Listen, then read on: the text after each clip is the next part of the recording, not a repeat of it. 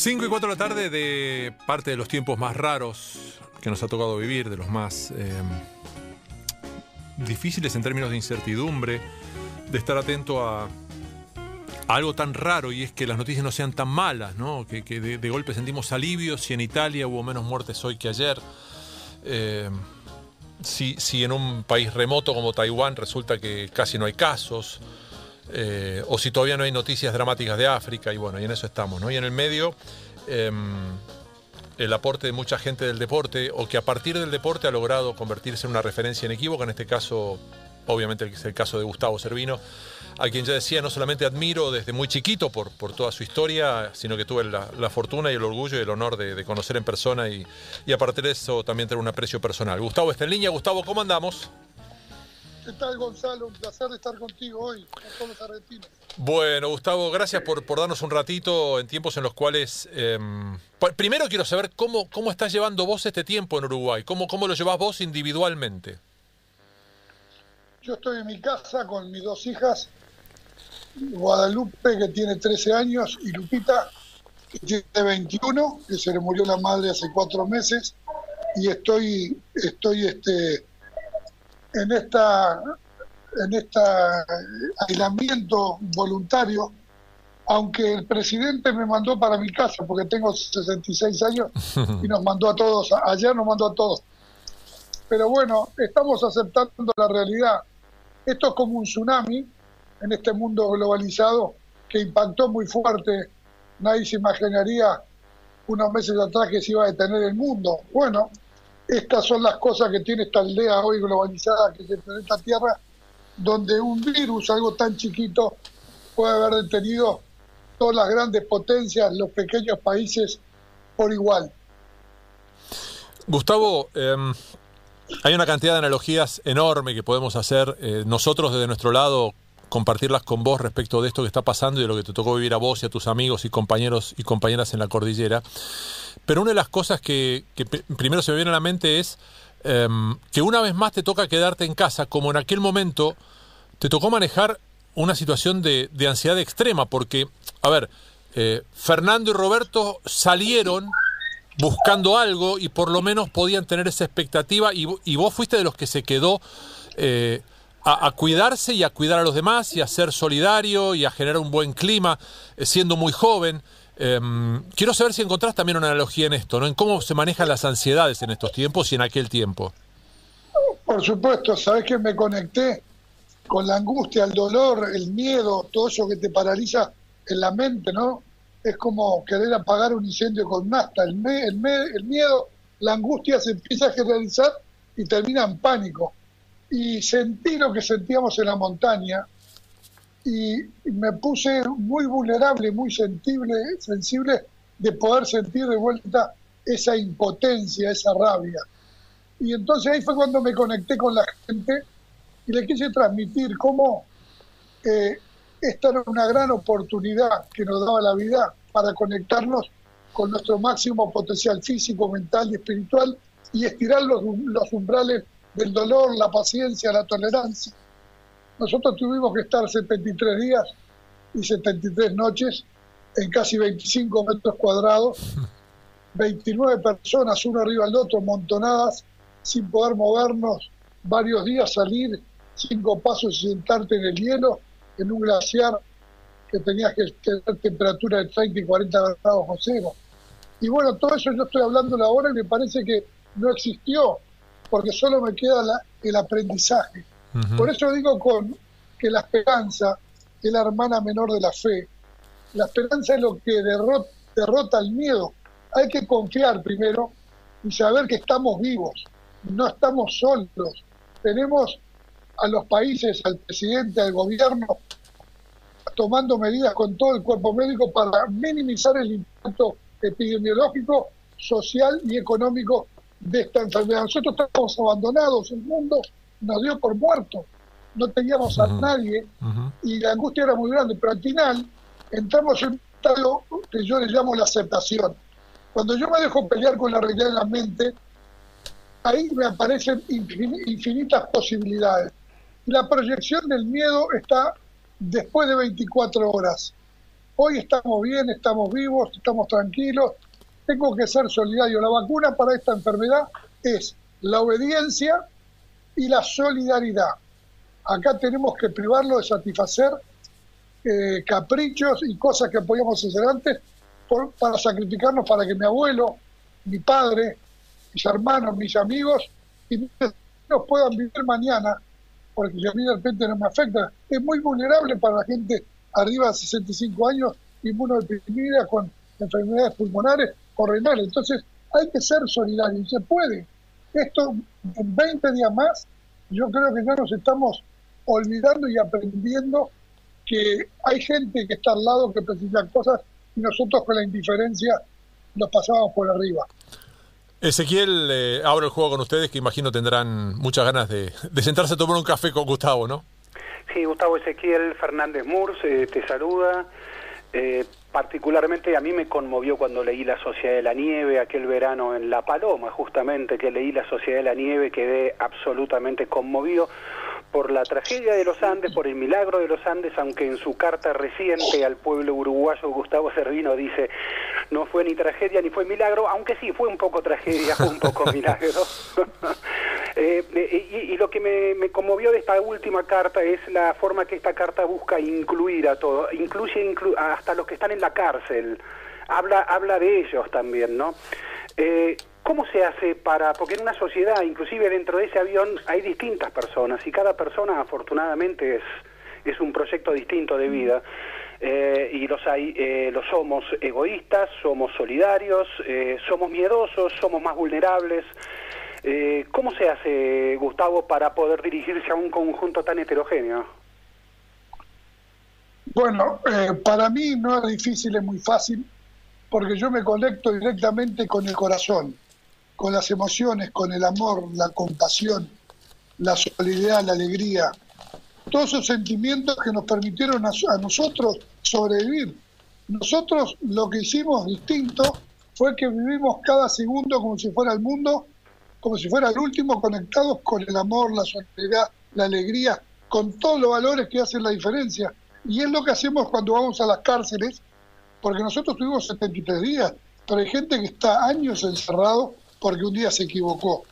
Entonces nosotros le llevamos herramientas, primero de pertenencia, de que pertenezcan a jugar al rugby, a ese deporte que el que nos dio a nosotros una cantidad de valores y nos permitió eh, al final al cabo sobrevivir, porque todos los expedicionarios que caminaron y que caminamos, hicimos las expediciones extraordinarias, eran rugbyistas. O sea que estirar el umbral, también la disciplina del deporte, es muy importante. Bueno, en la vida es eso.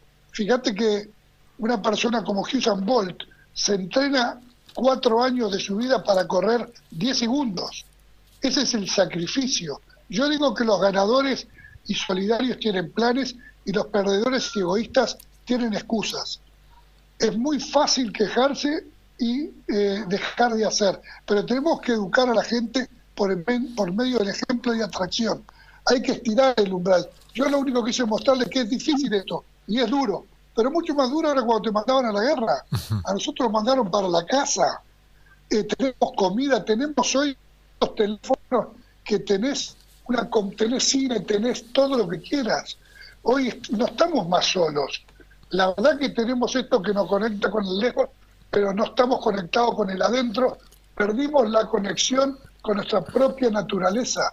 Es todo ya gratificación instantánea y no sabemos que el crecimiento espiritual, emocional, físico, mental es un proceso que lleva toda la vida. La gente no madura, ya ni piensa, le pregunta todo a Google, dejó de pensar.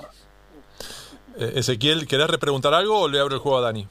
Eh, me queda así, una duda me queda, Gustavo, ahí. En, en el avión eh, ustedes tuvieron un liderazgo inicial extraordinario, que fue el del capitán Marcelo Pérez del Castillo, ¿no? que, distribuyó alimentos, que ordenó, distribuyó roles, pero en un momento Pérez del Castillo se quiebra y muere Pérez del Castillo, dice yo hasta, hasta acá puedo llegar. Eh, y el equipo siguió funcionando, el grupo siguió funcionando. ¿Cómo se vive ese momento de quiebre cuando justo el líder, el líder eh, dice hasta acá llegó muchacho, el dolor de ese momento, de ese proceso en el que el super líder, porque era capitán aparte del equipo y era como el más fuerte, eh, dice muchachos, hasta acá yo no puedo seguir lo que ustedes están haciendo. Y, el grupo sigue adelante y el grupo se mantiene. ¿Cómo se logra algo así, si me lo puedes explicar? Ezequiel, nunca fuimos un grupo, siempre fuimos un equipo. Eso es algo muy importante. Éramos un equipo y cuando murió el capitán seguimos siendo un equipo, porque ya estábamos preparados. El capitán cumplió un rol y como rugbyista se basa en la autoridad y la disciplina, pero eh, él nos trapasa el mando a los más jóvenes y él, él se jugó al deseo y la aspiración del rescate del mundo exterior por medio de helicópteros o por medio de expediciones por tierra. Cuando vio que nos habían abandonado, como era el mayor, porque tenía 22 años, solo por tener 22 años ya era el mayor, porque habíamos egresado hacía 4 o 5 años del colegio, y, bueno, eh, nosotros los más jóvenes que queríamos caminar, al otro día que se abandonó la búsqueda, con Numa Turcate y Dimas Pons, hmm. trepamos la, la, montaña con mocasines de suela de guido, el media de nylon, pantalón de tela, una camisa, una corbata, sin guantes, sin bastones, sin nada, sin lentes, y dormimos a la intemperie, 30, 40 grados a cero. No nos morimos porque toda la noche nos pasamos golpeando, solo queríamos llegar a la cima para ver si era verdad lo que dijo el piloto que pasamos Curicó. O sea que no demoró un segundo el equipo, el equipo en tomar acción y seguir planificando cosas. Solo cambió la estrategia y la táctica.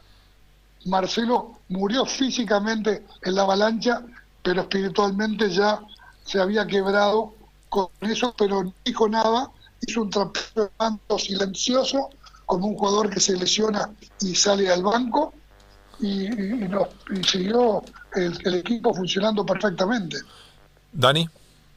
Eh, Gustavo, eh, eran un equipo, es decir, siguieron siendo un equipo en el, en el momento de crisis. ¿Cómo se hace para construir un equipo que, tal vez todavía no lo es, como es una, como es una sociedad? ¿Cómo, ¿Cómo se hace para construir en el camino? La diferencia entre un grupo y un equipo es que un grupo es un conjunto de personas que están ahí ordenadas sin ningún tipo de, de planificación ni estructura. Un equipo tiene primero que nada un objetivo común. Nosotros teníamos un objetivo común que era taclear de frente a la muerte y era vivir, no yo todos. Ese objetivo lo tuvimos internalizado, automatizado, a un punto que no se nos murió nadie de frío eh, durante 73 mm. días. Mm. Todos se murieron por el accidente, sangrados, asfixiados por la avalancha o por eh, las infecciones que le hicieron tus heridas.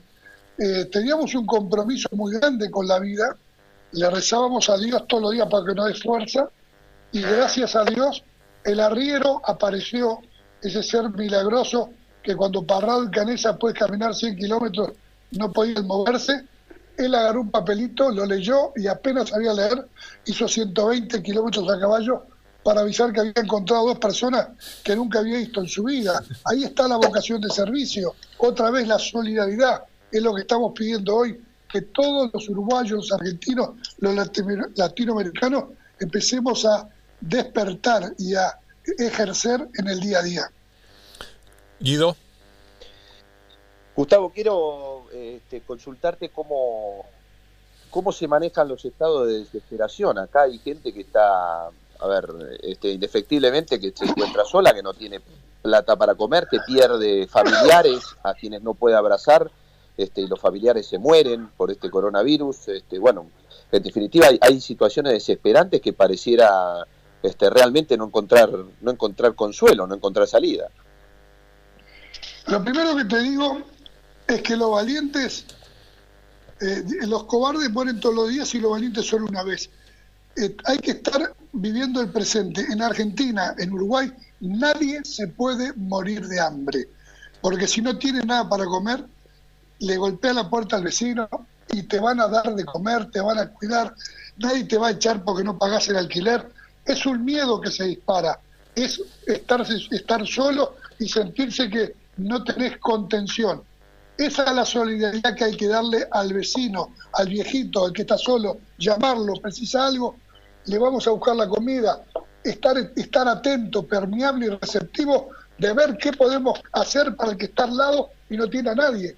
Por eso la solidaridad es la vacuna para esta enfermedad. No solo no salir a la calle para contagiar, también cuidar y ver cómo podemos agregar un granito de arena en la vida de la gente, llamándolos, diciéndoles si está solo, llámeme. Hay muchas maneras de contener a la gente que está al lado. Y bueno, yo creo, acá el presidente de la República habla todos los días contra el pueblo uruguayo, hay mil eh, barreras de contención y apoyo, y en Argentina también lo tiene que tener. Ustedes son un país maravilloso y tienen que, hay gente que está pasando mal, muy mal, y es verdad. Ahora, adentro de la cabeza un granito de arena se hace una montaña. Es jodido, pero hay muchas cosas peores. Un tsunami te lleva todo y no te deja nada. Un terremoto. acá solo es un virus que vino a romper los huevos y va a estar 3, 4 meses y se va a morir un 1% a reventar. Una gripe normal, 7% mueren todos los inviernos. Lo que pasa es que ahora hay que ayudar que no colapsen los sistemas de salud. Los CTI, que los médicos nos infecten y, los, el personal hospitalario eh, de abasto. Es lo único que hay que cuidar y hacer que la infección sea, sea chata y sea más diferida en el tiempo. Pero el resto es miedo. Y el miedo es la proyección mental, mental de un evento que todavía no ocurrió está en el futuro. El 80% de las personas infectadas, la enfermedad remite naturalmente sin ninguna consecuencia. Un 5% puede llegar a, un CPI y, con medicaciones que hoy están apareciendo se van rápido a su casa. Y bueno, a algunos no le va a dar por todos los problemas que ya tienen y se van a morir. Eh, es la realidad de la vida. ¿Querés repreguntar algo, Guido, ahí? ¿O, puedo avanzar con algo? No, no, no, avanzar nomás. Eh, voy a remitirme un poquito más al. primero, primero algo vinculado con, tu experiencia en la montaña. Eh, siempre me resultó muy especial tu forma de hablar de la montaña. Vos fuiste la persona que me mostró en el arriba del, hogar que hay en el living del, del Clubhouse de Old Christian. La, foto que se sacaron, creo que fue una de las primeras veces que volvieron a esquiar con sus familiares y sus amigos al lugar donde había caído el avión. Eh, y en ese momento me quedó grabada tu forma de hablar de la montaña como algo de una pertenencia muy profunda en tu vida. Em, y, casi como, como si fuese un lugar de, vientre materno era esa montaña en, tu mensaje. Y en esa montaña hubo un segundo episodio, porque cuando vos hablas de la avalancha, ahí también hay algo que tiene que ver con, un aprendizaje para estos días.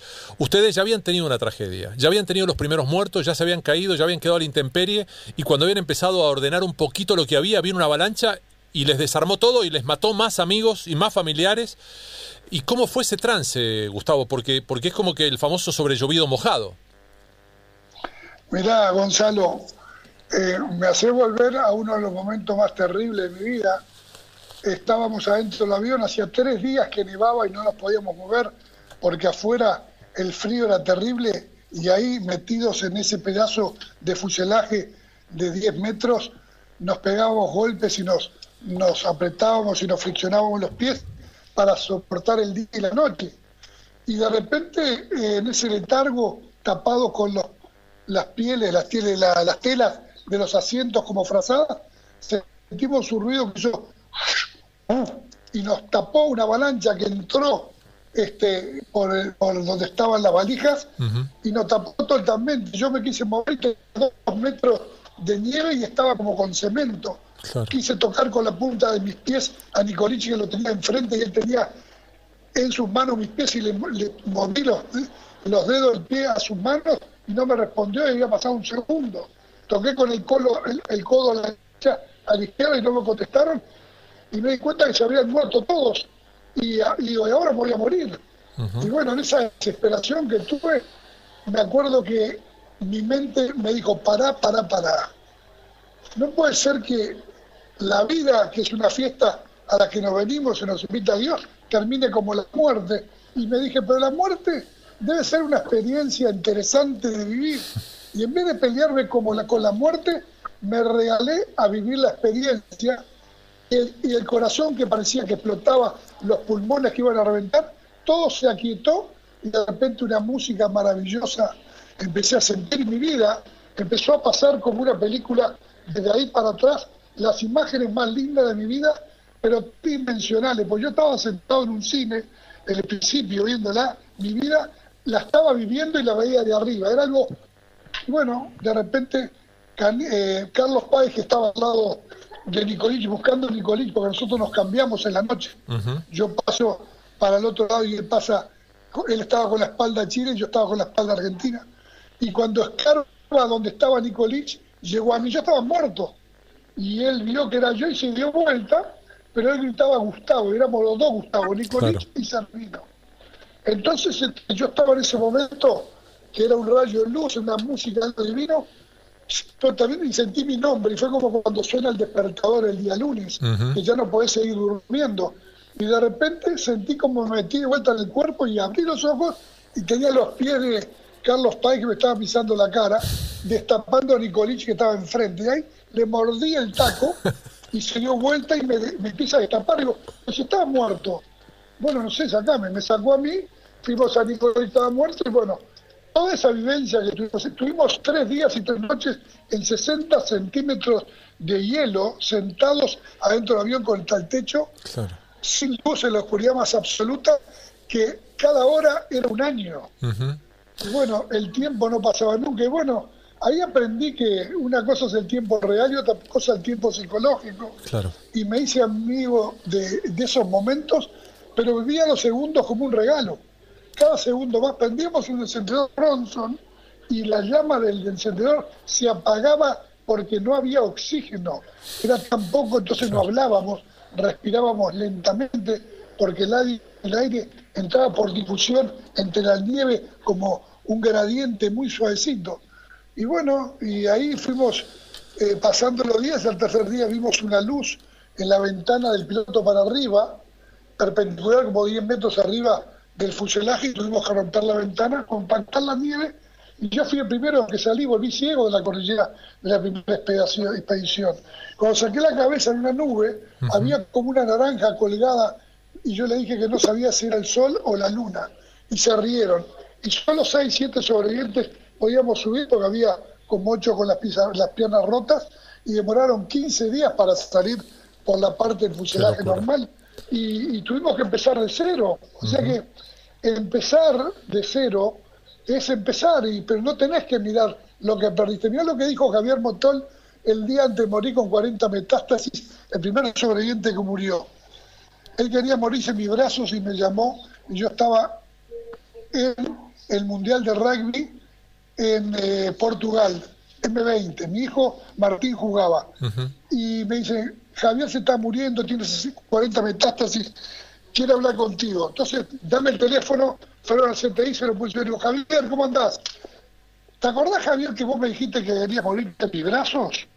Sí, bueno, mirá, Javier, si vos te querés morir en mis brazos, hoy es primero de mayo, vas a tener que esperar hasta el 28, que es el día que termina el Mundial. Y me dijo, te espero. Todos los días llamaba a ver cómo estaba y los médicos no entendían cómo no se moría. Me tomé el avión, llegué, aterricé y cuando llegué al, al hospital británico estaba toda la familia, todos los nietos, Parrado, Canesa, y me quedé una hora con él solo. Después habló y me muestra en la pared que había escrito, no te quejes por lo que te falta, agradece lo que te queda, pero nunca, nunca, nunca dejes de luchar por lo que deseas. Ese fue el mensaje que dejaba a sus nietos. Una persona que estaba con un dolor, todo bueno, por eso digo, él estiró el umbral de la muerte para esperarme porque quería morir y se murió a mis brazos. Porque era lo que él quería, él me vio como yo lo había hecho con eh, Nogueira y la cara de placer y paz y la había logrado y bueno, lo tuvo rodeado toda su familia, sus nietos, una cosa maravillosa. Y bueno, esas son las cosas que yo aprendí y comparto y Javier lo quiso compartir con su familia, estuvo Nando, Roberto, bueno, la vida es eso nosotros nacemos sin ser invitados y nos vamos a ir sin darnos cuenta. Por eso tenemos que estar presentes y al día. No dejen nada para mañana, hacelo hoy. Eh, ese les abre el juego una ronda más. Sí, me a ver, eh, Perdón, no, pero van, derivando cosas que van surgiendo y, es muy tentador eh, mandarse otra vez, ¿no? Sí, Sí, sí, te entiendo, Gonzalo, después de esto que acabamos de escuchar. Eh, Gustavo, hace unas horas se produjo un debate, eh, en, sobre todo se produjo en la sociedad de Estados Unidos este debate cuando un vicegobernador dijo, eh, yo prefiero morir porque prefiero que siga funcionando, él lo definió como el gran sueño americano, pero el funcionamiento de su país, que el país no se paralizara. Y otro gobernador, el de Nueva York, le dijo, este, mm, me fijo primero en la salud de cada persona, de cada, especialmente de cada anciano, antes que la de Wall Street, eh, sin querer simplificarla en blancos y negros, en buenos y malos, eh, y queriendo entrar en los grises. Em, se cruza lo individual y lo colectivo, o lo individual es lo colectivo.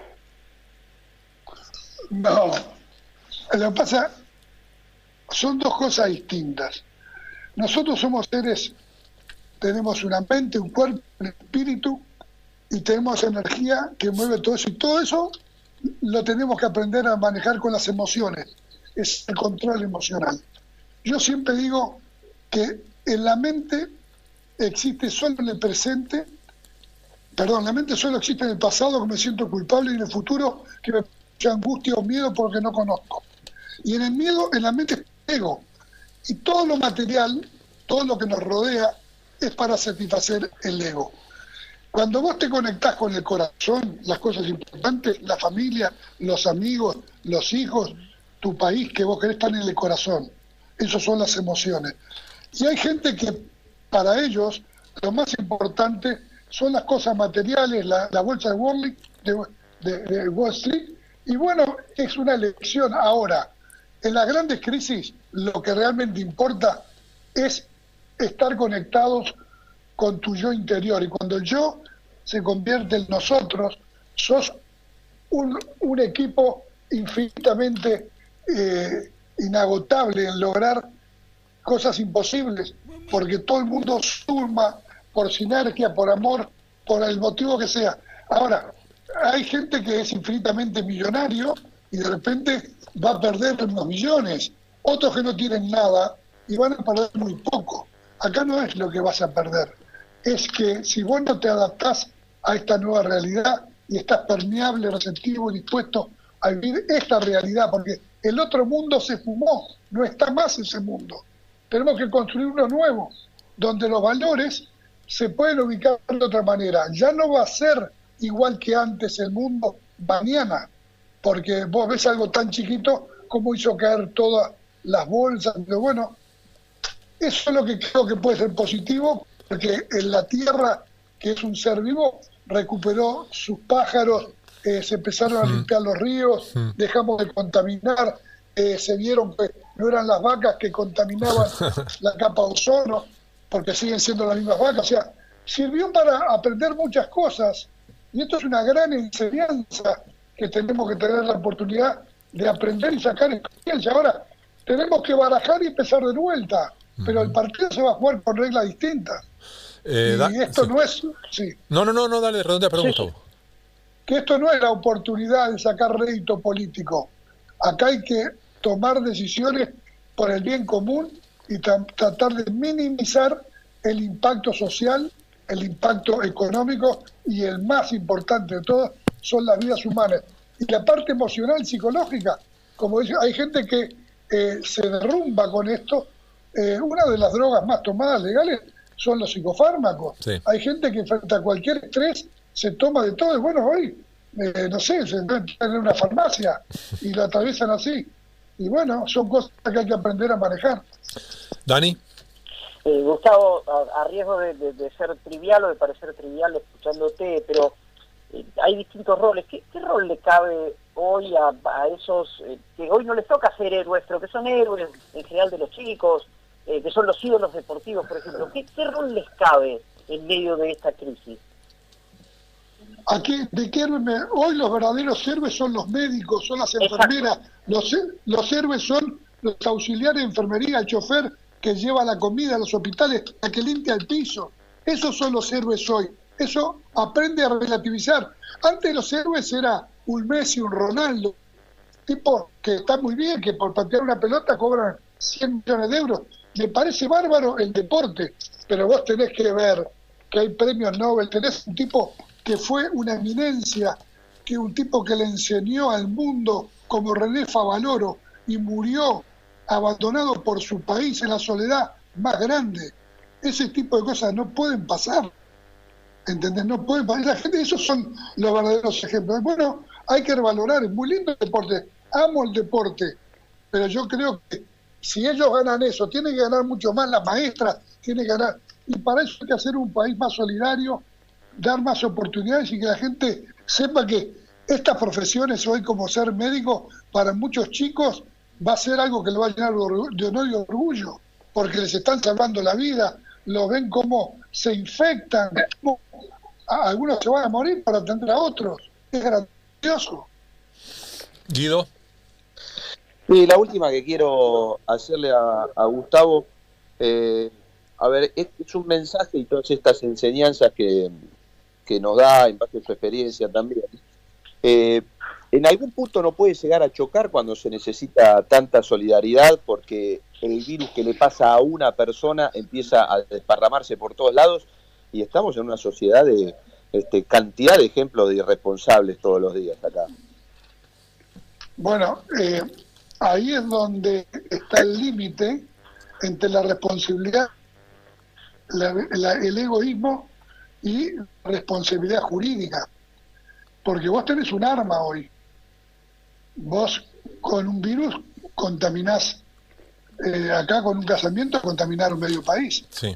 Este, eh, hay que ser muy responsable. Una cosa es lo pasó con el HIV, personas que eh, cuando se descubrió de repente estaban enojadas o resentidas y lo hacían por gusto. El HIV hoy es una enfermedad crónica como cualquiera, pero al principio fue estigmatizada. Y hoy con el coronavirus no lo conocemos, hay mucho miedo. Y bueno, eh, acá estamos aprendiendo que, no sé, aparte no está muy claro qué es todo esto, cómo apareció este coronavirus, cómo puede ser que China a tres meses de la, de la infección ya tenga una vacuna, cuando un laboratorio de investigación científica demora dos, tres, cuatro años en llegar, después de descifrar, un virus, una vacuna.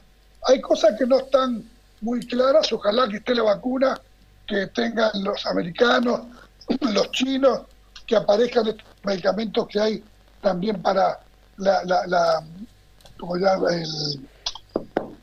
La malaria, que parece que en seis días ya está demostrado que te cura, o sea, no se va a morir mucha gente, yo creo que es más el miedo que lo que va a pasar realmente. Se están muriendo gente en España y en Italia por saturación de los CTI, por otro problema, porque no hay lugar por tanto moría. Pero ese es otro problema. Gustavo, eh, ya agradeciendo infinitamente esta, esta charla y todas las, cosas que nos vas enseñando y que nos seguís enseñando, eh, de aquellas primeras charlas de hace ya más de 15 años, casi 20 años, me quedaron un par de, historias muy particulares de las que vos me contaste. Y una, y que además son muy sencillas. Una tenía que ver con, eh, no sé si fue algún familiar tuyo, algún chiquito o algo que cuando volviste a la montaña le, explicabas lo que significaba poder abrir una canilla y que saliera agua de la canilla. ¿Te acordás? Bueno, sí, eh, yo les contaba a mis hijos, porque lo vieron con mucha naturalidad, que cuando yo fui el último salí en la cordillera porque tenía un bolso con todos los recuerdos de mis amigos muertos, como la carta de Nicolís maravillosa, de Nogueira. Tuve un mes yendo casa por casa llevándole a cada uno un recuerdo para que ellos puedan hacer su velo. Y me acuerdo que cuando llegué a los Maitenes, donde el arriero se encontró con Canesa, del hielo, el glaciar pasamos al verde, y vi verde, el verde es esperanza, la esperanza, la hermana menor de la fe. Me hinqué arriba del pasto del deshielo y lo arrancaba con las manos y lo mordía como si fuera la ensalada más maravillosa del mundo. Y corría al agua del deshielo y puse las manos primero y era como eh, eh, estar como, no sé, porque a mí la plata, eh, no sé, pero era el valor más preciado del mundo. Para tomar una copita, una tapita de agua, tenías que mascar hielo media hora, te rompía las encías, la boca, la lengua. Vos pones una lengua en la ladera con hielo, se te pega. era, era espantoso, muy difícil explicarlo. Y ver la vida, cómo todo estaba ahí y estábamos en el lugar que vivíamos por encima y por debajo donde hay vida. Y un hijo mío A los seis años yo llegué a mi casa, estaba viendo la película Viven con tres amiguitos hincados frente a la televisión del VHF. Y entonces le dice un amigo otro, che, ¿y cuál es tu papá? Sí, me hacía mucho frío. Ah, no sabes el frío que hacía. ¿Y tenían comida? Y le dice, qué buena pregunta. Se hace una cosa. Este, estaban tan débiles, tan débiles, tan débiles, y tenían tanta hambre que para le pidieron prestados a los amigos los músculos de su cuerpo para trepar la montaña. O sea que yo escuché lo que dijo y dijo el cuento más maravilloso y aparte me llamó la atención que porque fue el argumento que yo escuché, que yo usé con mis amigos. Yo le dije a ellos que los músculos de nuestros amigos muertos eran la energía que precisaban nuestros músculos o la nafta para caminar. Y mi hijo, que nunca me había escuchado decir eso, se lo dijo exactamente igual. Entonces yo dije, qué increíble, dentro del ADN le pasamos a nuestros hijos toda la información. Yo lo veo jugar a ellos y me doy cuenta que estuvieron en la montaña. Un día me llama la directora, escuchen este cuento que no tiene desperdicio. Me llama la directora del Cristian y voy y estaba con la madre de mis hijos, Paqui, y estaba la maestra de inglés español, la psicóloga, el PF, estaban todos un tipo del colegio que yo había que me querían mucho y me echaron a los nueve años por imbancable. Y me dice, no, Gustavo, este, disculpate, llamamos, está muy preocupado, porque vos sabés, viste, como la vida de ustedes fue muy difícil, estamos preocupados por tu hijo Sebastián. ¿Por? No, porque vine acá con muñecos que tienen la cabeza vendada y los ponen en el piso, uno llama Parrado, otro llama Canesa, otro llama Metol, otro se llama Servino, y yo creo que tiene un trauma. Y yo las miro y digo, no, pero escúchenme, en mi casa es mucho peor, le digo, porque antes de dormir nos ponen los muñecos en el freezer para que al otro día estén congelados.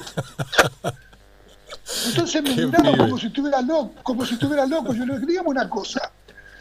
Mire por la ventana y dice, mire los chicos que están jugando. ¿Ven algo raro? No. Mire aquel, ¿de qué está disfrazado?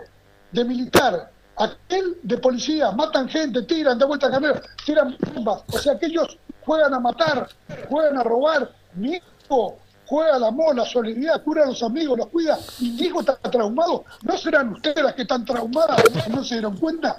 Vos sabés que quedaron mudas. Me levanté y me fui. Digo, no va más el tiempo. Está bien, pero quedó... Pero lo bien que hicieron en echarte a los nueve años de ese colegio, Gustavo. ¿Qué querés que te diga? no. Bueno, sí, me mandaron los jesuitas. Los jesuitas ahí me, me, estiraron la parte espiritual y ahí en la cordillera, eh, la montaña era tan grande que había que llenarla con el espíritu y la garra charrúa, como digo yo. Ahí la entrenamos. Gustavo, eh, nada, como siempre, maravilloso, entrañable poder charlar con vos. Y bueno, y ojalá no pasen muchos más años antes que nos volvamos a, ver, como, como fue ya un par de veces, y, tener más, más de estas vivencias y contarte las nuestras. Gonzalo, te quiero mucho, vos lo sabés, un placer.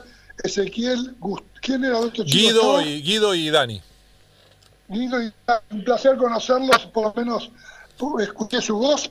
Eh, yo no les enseñé nada, solo compartí vivencia, no tengo nada para enseñar, solo compartir distintos puntos de vista que a nosotros nos funcionaron. La gente puede hacer lo que quiera. Yo agradezco todos los días que estoy vivo y vengo disfrutando la vida plenamente. Gustavo Servino, abrazo gigante, saludos a toda la gente amiga por Uruguay, que, por suerte los tenemos y muchos. Eh, nos estamos viendo pronto, querido. Éxito. Gustavo Servino, eh, vamos con un poquito de música y enseguida retomamos.